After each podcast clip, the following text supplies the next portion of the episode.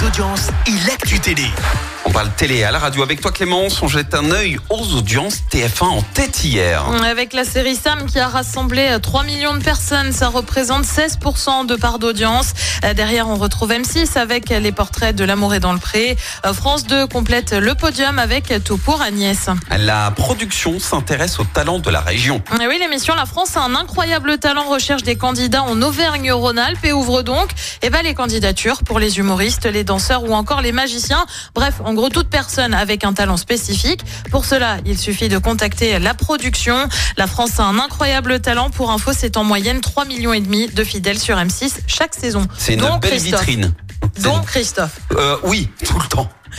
Fond, moi. Et puis on reste sur M6 avec un peu de changement dans l'émission à la meilleure boulangerie de France. Le programme a fait son grand retour hier et vous avez peut-être aperçu un petit nouveau dans le jury aux côtés de Bruno Cormeret et Noémie Onia.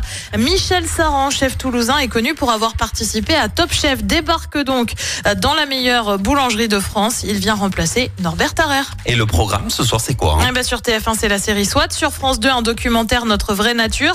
Sur France 3, une série aussi avec Poulet grillé. Si vous avez Canal, je vous conseille Asteroid City de Wes Anderson.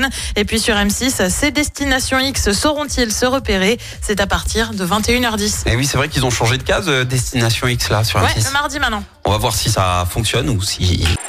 Écoutez en direct tous les matchs de l'ASSE sans coupure pub, le dernier flash info, l'horoscope de Pascal et inscrivez-vous au jeu en téléchargeant l'appli active.